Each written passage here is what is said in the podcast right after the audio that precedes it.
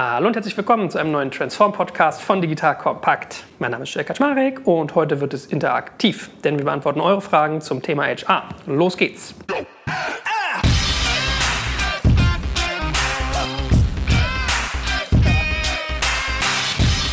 So, ich bin wieder in Begleitung, in, in, weiblicher, kompetenter. Die gute Josephine ist wieder da. Hallo Josephine. Hallo Joel.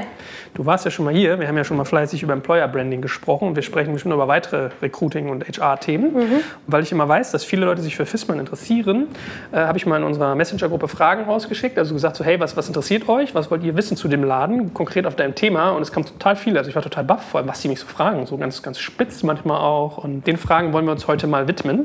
Wollen wir gleich voll einsteigen? Sehr gern. Kriegst so viele Fragen eigentlich in der Art? Ist es oft so, dass Leute so Fissmann als Marke wahrnehmen, wo sie neugierig sind, wie sie es machen? Auf jeden Fall. Gerade die Resonanz auf dem Podcast war super. Also ich habe ganz viele Anfragen im Nachgang bekommen und werde da auch das alles versuchen, gut nachzuhalten und mich da entsprechend mit den Experten zu vernetzen. Das ist auf jeden Fall eine sehr coole Plattform. Und ansonsten, klar, ist FISMA natürlich als Mittelständler, als Familienunternehmen im Generationswechsel für viele, glaube ich, sehr interessant. Und da haben viele gerade so ein Auge drauf, wie sich das Ganze entwickelt und wo wir da, in welche Richtung wir da gehen wollen. Sehr schön. Habe ich dir hier schon geholfen, die Hälfte der Stellen zu schließen? Gut, dann fangen wir gleich mal an. Also, zu dem Thema kommen mir gerade so viele Fragen, schreibt hier jemand, der sich schon mit Bosch und Daimler äh, ausgetauscht hat. Also, man merkt, es beschäftigt die Branche. Meine erste Frage: Worauf wird denn Wert gelegt bei FISMAN? Mit welchen Werten will man denn den Arbeitgeber branden? Mhm.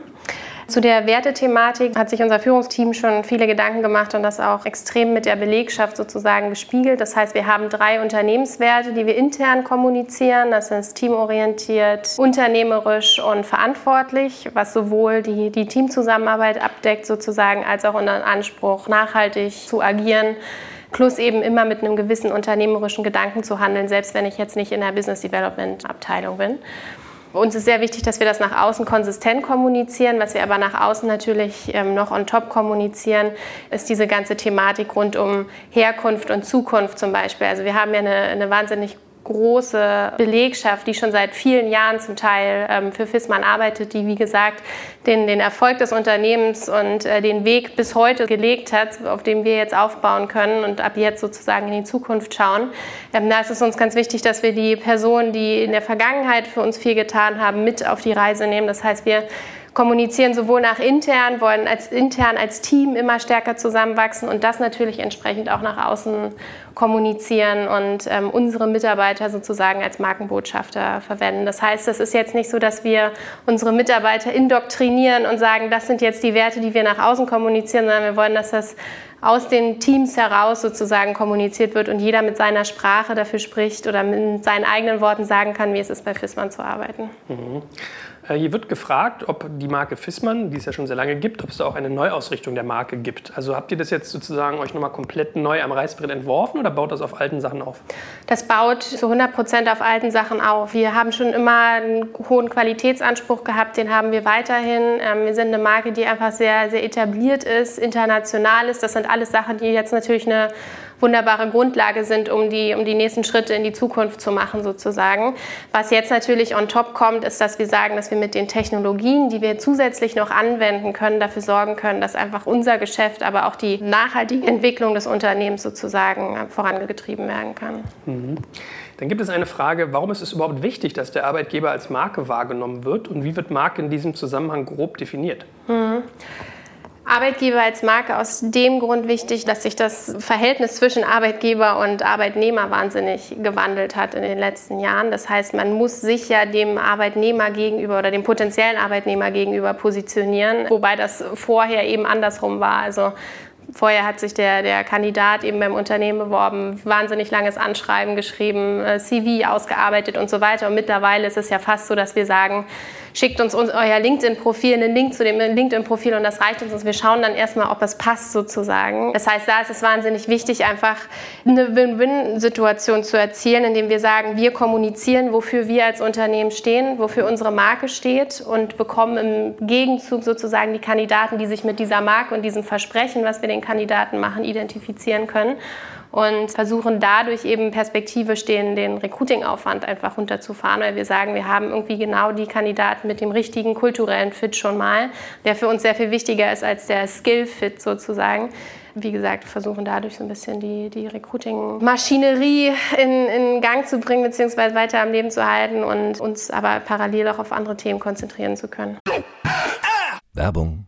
Aufgepasst! Das Jahr 2024 ist schon voll im Gange und jetzt heißt es neue B2B-Leads gewinnen. Du möchtest deine Sales Pipeline so schnell wie möglich voll haben und deshalb empfehlen wir dir an dieser Stelle unseren Partner SalesViewer. Wer nicht weiß, was SalesViewer macht, hier eine kurze Erklärung. SalesViewer entschlüsselt Unternehmen, die deine Webseite besuchen und zeigt diese in Klarnamen an. Du siehst also ganz genau, wer eure Webseite besucht und wofür sich diese potenziellen Kundinnen interessieren. Und damit hast du ja wirklich ein mächtiges Werkzeug in den Händen, weil du diese Unternehmen dann zielgenau ansprechen und einfach zu neuen Kundinnen machen kannst. Dein Marketing und Vertrieb werden das für die B2B-Lead-Generierung feiern, sage ich dir. Und du bist damit auch in guter Gesellschaft, denn Marktführer wie Stepstone, Jochen Schweizer, Sport5 oder Avato Systems setzen bereits auf SalesViewer und generieren damit täglich neue B2B-Leads.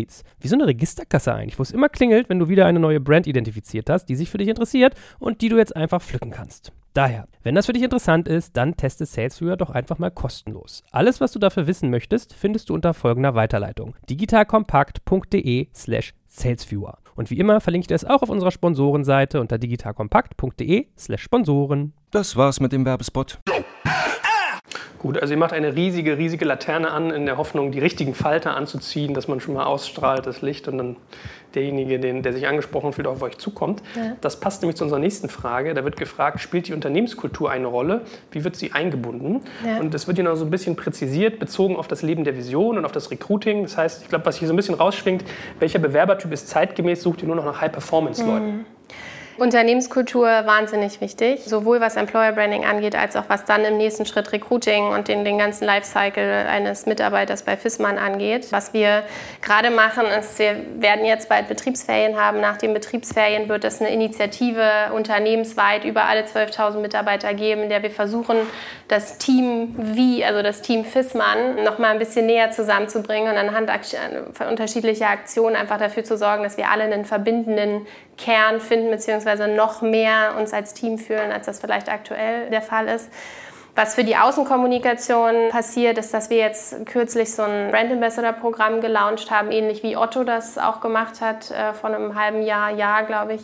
Das heißt, wir haben groß angekündigt, dass wir gern interne Mitarbeiter hätten, die für uns als Gesicht nach außen sozusagen auftreten. Das kann sein, dass die aktiv uns in Social Media Aktivitäten vertreten. Das kann sein, dass die für uns Blogartikel schreiben über Projekte, die sie gerade äh, erfolgreich beendet haben oder Fragestellungen, die sie umtreiben, um eben externe Bewerber, potenzielle Kandidaten auch mit einzubinden, weil wir sagen, wir haben diesen starken Co-Creation-Ansatz. Also das heißt, wir wollen sowohl mit Kunden als auch aber mit Bewerbern schauen, wie wir uns äh, entsprechend positionieren und weiterentwickeln können.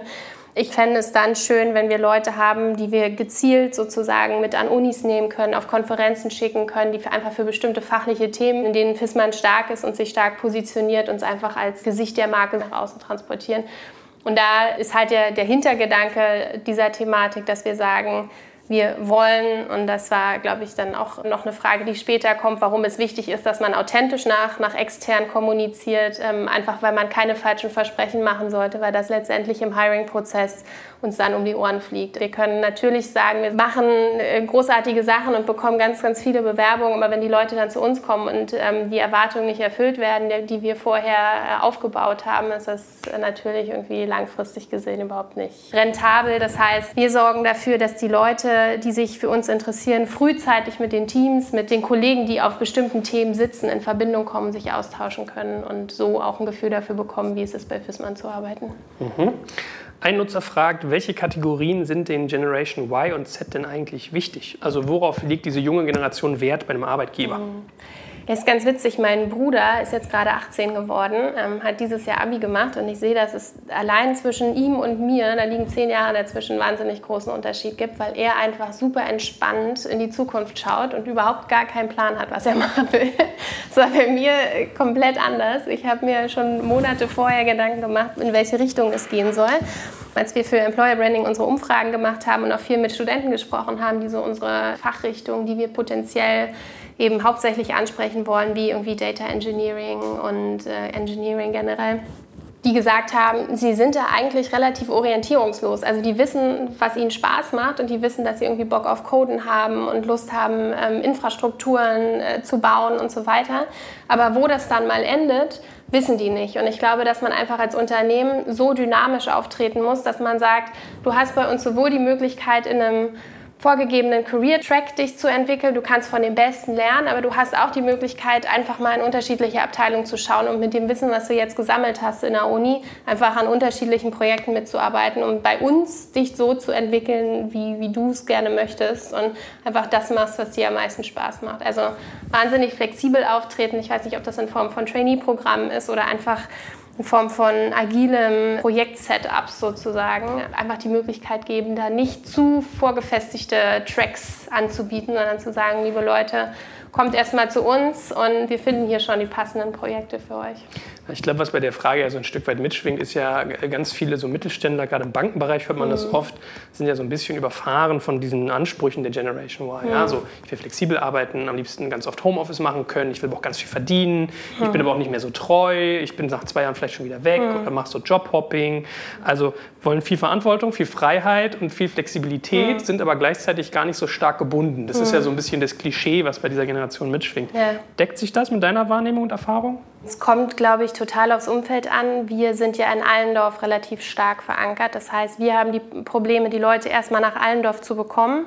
Wenn die dann in Allendorf sind, ist das, glaube ich, gar nicht mehr die größte Thematik, sondern dann schauen wir echt, dass wir die dort international äh, weiterentwickeln oder Job Rotations in Berlin anzubieten.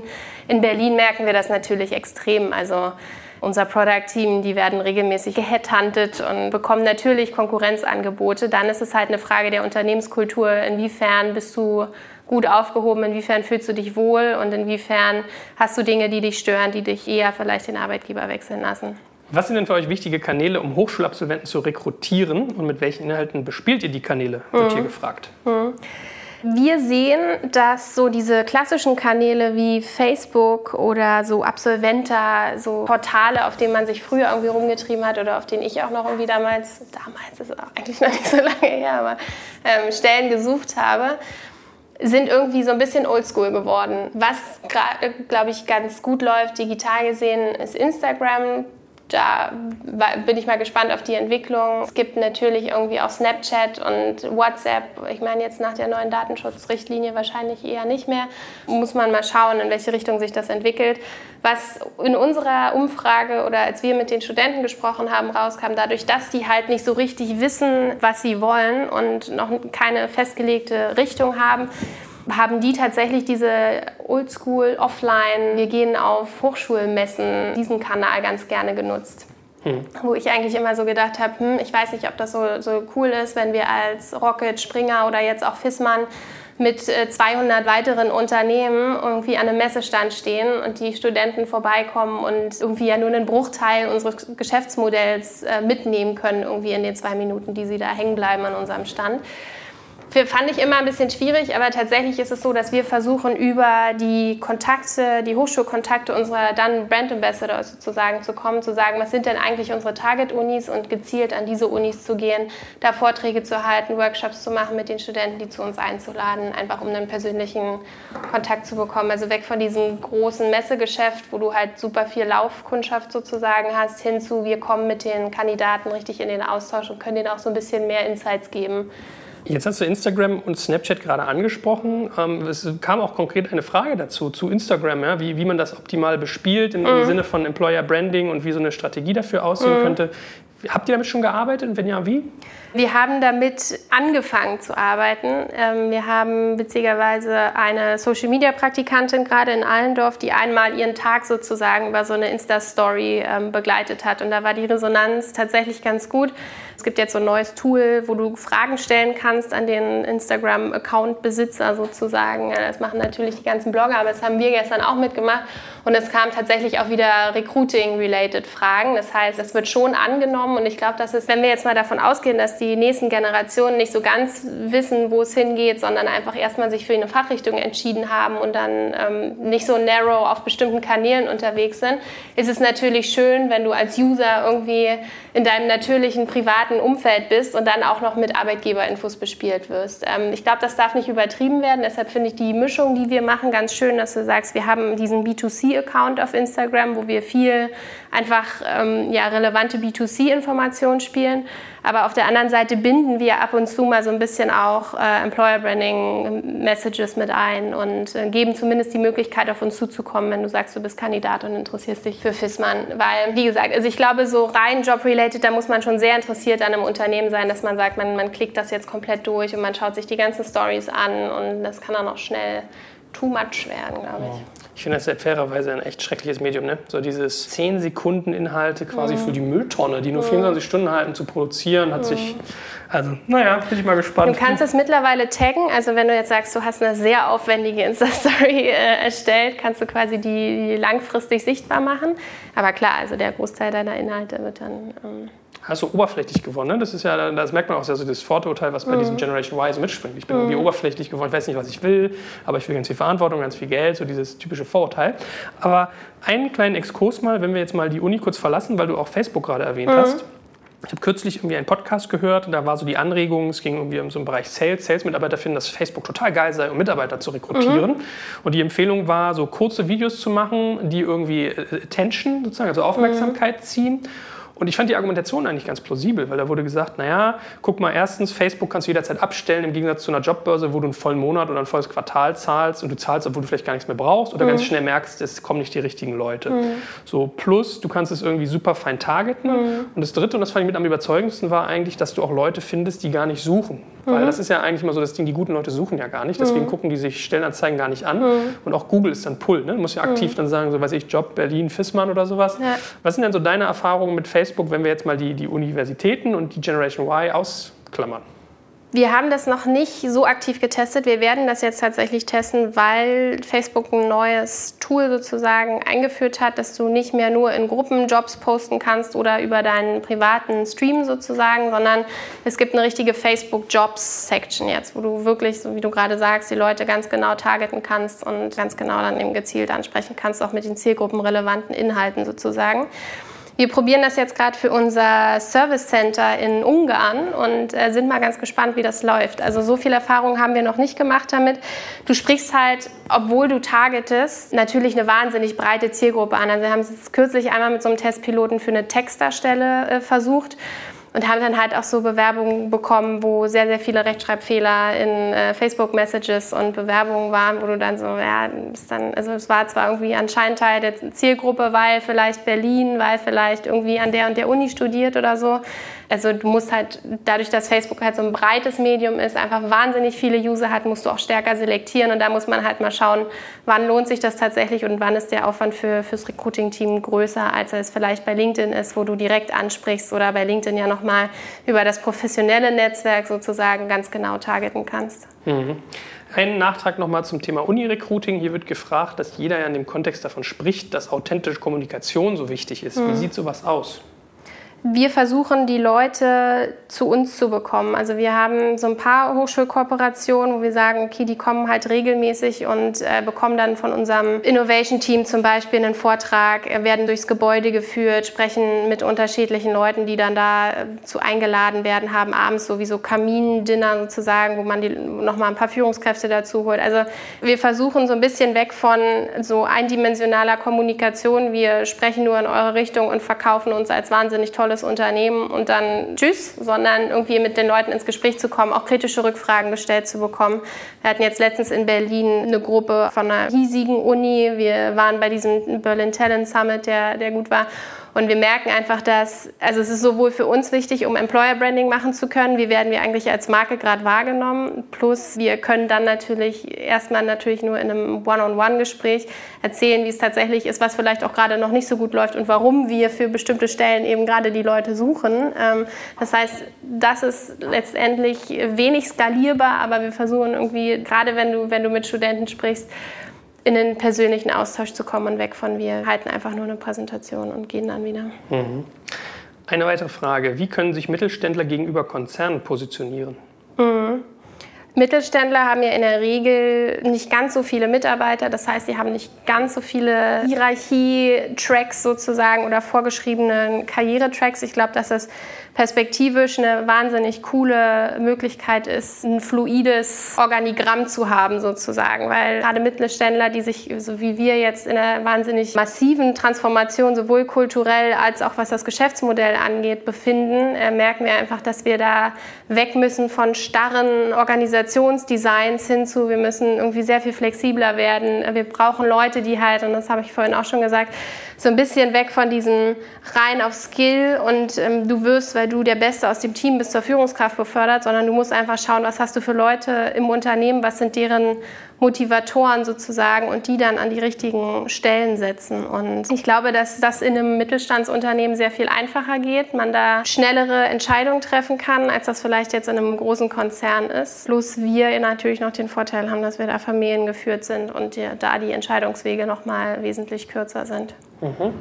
Ein Nutzer fragt, mich würde interessieren, ob es dafür vergleichbare Tools, also für HR gibt, wie mhm. im Bereich CRM. Welches System empfehlt ihr denn mhm. für HR? Wir haben gerade unsere Karriereseite umgestellt und arbeiten mit Greenhouse. Das ist unser Recruiting-Tool. Da ist unser Head of Recruiting allerdings der absolute Experte, was das Tool angeht. Ich hatte vorher bei Rocket haben wir mit Jobweit gearbeitet. Das war auch ganz cool. Es ist halt aber eigentlich eher so ein Applicant Tracking System. Was wir für die Azubis und dualen Studenten jetzt nutzen, ist EasySoft. Da ist es wohl so, dass du den gesamten Lifecycle eines Auszubildenden im beruflichen Kontext jetzt äh, darüber abdecken kannst. Also vom Recruiting bis zum Onboarding, bis zu was hat er für Stationen, wann ist der da, wann ist der nicht da und so weiter abdecken kannst. Und das sind wir jetzt gerade dabei zu implementieren und Benutzt ihr solche Software nur für Recruiting oder macht ihr auch so, weiß ich nicht, vorbereitende Buchhaltung, Lohnbuchhaltung, Urlaubsmanagement, HR-Gespräche, sozusagen Personalgespräche, tracken? Macht ihr das alles aus einer Software oder habt ihr alle für alles unterschiedliche Achsen? Äh, haben wir aktuell viele unterschiedliche Achsen. Das wurde früher, glaube ich, zu einem Großteil über dieses SAP Success Factors gemacht wo du dann auch interne Bewerbungen drüber abdecken konntest und sowas. Da sind wir jetzt aber dadurch, dass gerade alles im HR-Bereich auch so wahnsinnig im Umbruch ist, wir schauen, dass wir ein neues Feedback-Tool einführen, wir jetzt so Pulsumfragen sozusagen einführen und also da sind wir gerade so mitten in so einer Phase, wo wir uns die Tools irgendwie so ein bisschen zusammenbasteln an allen Ecken und Enden es Tools gibt und wir jetzt einfach schauen, wie wir die am besten alignen können. Mhm. Gut, nächste Frage. Nach welchen KPIs messt ihr Performance? Wie viele Leute arbeiten für wie viele Stellen? Welche Tools, Formate werden genutzt? Also im Prinzip Messbarkeit von HR-Aufgaben. Mhm. Mhm sind wir gerade dabei, das zu definieren. Also wir haben gerade einen wahnsinnig großen Strategieprozess losgestoßen, wo wir allein ein Objective von fünf dem ganzen Thema HR einfach eine wahnsinnige Relevanz zuordnen, weil alles so sonst alles andere ist Sales äh, getrieben und so weiter. Da haben wir super viele unterschiedliche Initiativen, wo wir für die jeweiligen Initiativen nochmal KPIs bestimmen. Also sei es im Recruiting, Time to Hire, sei es wie lange verbringt ein Mensch durchschnittlich im Unternehmen Berlin versus Allendorf oder und Allendorf wie viele Bewerbungen erhalten wir organisch, wie ist die Conversion von wir schreiben die Leute aktiv an und die melden sich bei uns zurück und wie verhält sich die Masse dann sozusagen im Recruiting-Funnel. Dann haben wir, wie gesagt, jetzt diese Pulschecks eingeführt, wo wir sagen, wie ist eigentlich der Promoter Score. Das sind auch Sachen, die man schön nachvollziehen kann über Monate und Jahre dann später wo du sagst, okay, wie hoch ist eigentlich die Wahrscheinlichkeit, dass du einen guten Freund hier ins Unternehmen holst. Also da gibt es an ganz vielen Stellen ganz viele unterschiedliche KPIs. Wenn du dir das Thema Diversity zum Beispiel anguckst, wie hoch ist die Quote von Frauen in Führungspositionen, da haben wir noch einiges nachzuholen zum Beispiel da muss man sich, glaube ich, also um die Frage gut und umfassend beantworten zu können, muss man sich, glaube ich, auf einen HR-Bereich erstmal konzentrieren und dann mhm. das so ein bisschen runterbrechen, weil da gibt es an allen Ecken und Enden äh, viele Kennzahlen, die man, die man messen kann.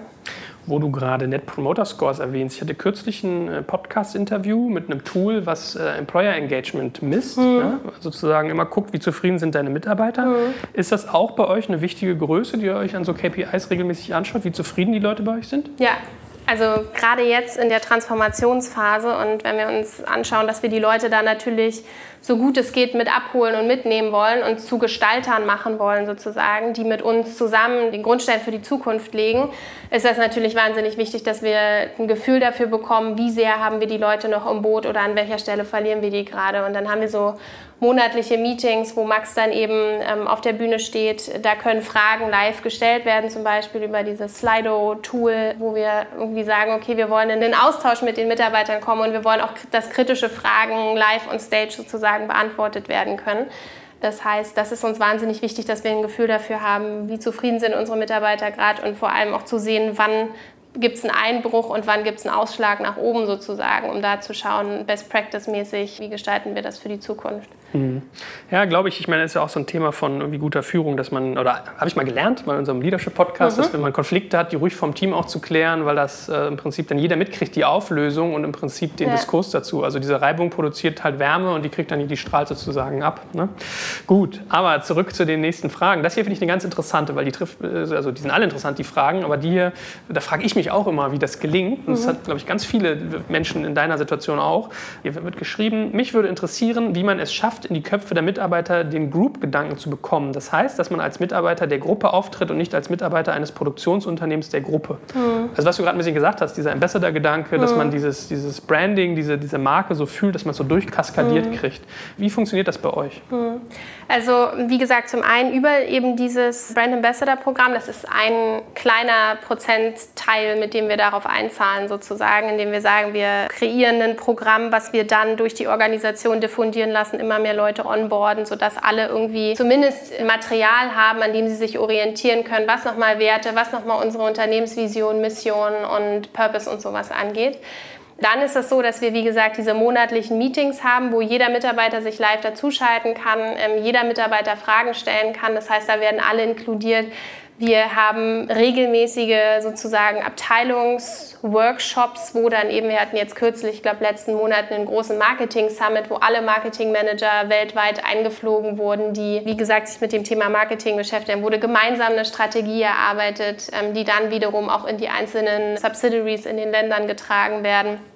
Dann haben wir diesen Team-Wie-Ansatz, wo wir jetzt sagen, wir sind ein Team, was global agiert, aber wir haben im Kern dieselben Werte. Und was verstehen wir eigentlich unter diesen Werten? Was ist eigentlich unsere gemeinsame Mission? Warum gibt es uns als Unternehmen? Das einfach immer wieder transparent zu machen, immer wieder zu kommunizieren.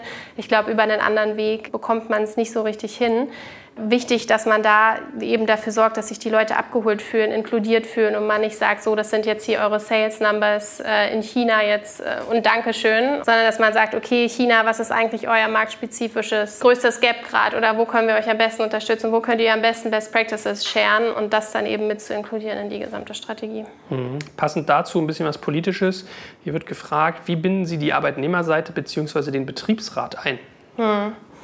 Wir sorgen dafür, dass wir regelmäßig transparent kommunizieren, was wir gerade machen. Das heißt, auch Betriebsratsmitglieder können sich für das Brand Ambassador Programm bewerben, sozusagen, können Teil davon sein. Sie werden in keinem Prozess ausgeschlossen, sondern sind jederzeit gern willkommen, äh, sich aktiv an den Maßnahmen, die wir da gerade umsetzen, zu beteiligen und eben auch ihre Sichtweise da sozusagen mit einzubringen. Mhm. So, und abschließende Frage, wieder noch mal etwas weiter werden sozusagen. Wird es FISMAN im ersten Schritt geschafft, digitale Talente für ihre 360-Grad-Digitalisierungsstrategie zu gewinnen? Mhm. Beziehungsweise, wie könnte man sie davon begeistern, zu FISMAN zu kommen und nicht zu Amazon, Google, Daimler, BMW mhm. und Co.? Das ist tatsächlich ganz, ganz viel über Netzwerk gelaufen. Wir hatten Max natürlich als wahnsinnig großartigen Multiplikator, der über seine Alumni-Netzwerke gute Leute einstellen konnte. Ähm, und so kaskadiert sich das jetzt nach und nach natürlich. Ne? Also du hast dann so ein paar wahnsinnig gute Leute an Bord, die sehen, ach guck mal krass, der ist jetzt äh, zu Fissmann gegangen, ach ich, ich schaue mir mal an, was macht denn Fissmann? Die Leute sprechen persönlich miteinander, das ist das wieder, eine authentische Kommunikation, was läuft gut, was läuft nicht gut und dafür zu sagen, okay, äh, für den Punkt brauchen wir dich jetzt, weil du bist genau die Person, die, die diese Lücke gerade füllen kann.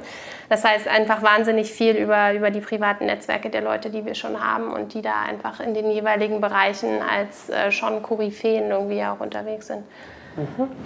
Gut, ich glaube, das war ein guter Ritt. Halbe Stunde mal äh, wirklich QA über äh, HR-Themen. Ja, hast es geschafft. ne? Haken hinter. Äh, ich danke dir ganz herzlich und äh, ich freue mich natürlich schon, dass wir bestimmt demnächst mal wieder was machen zu dem Thema. Sehr, sehr gern.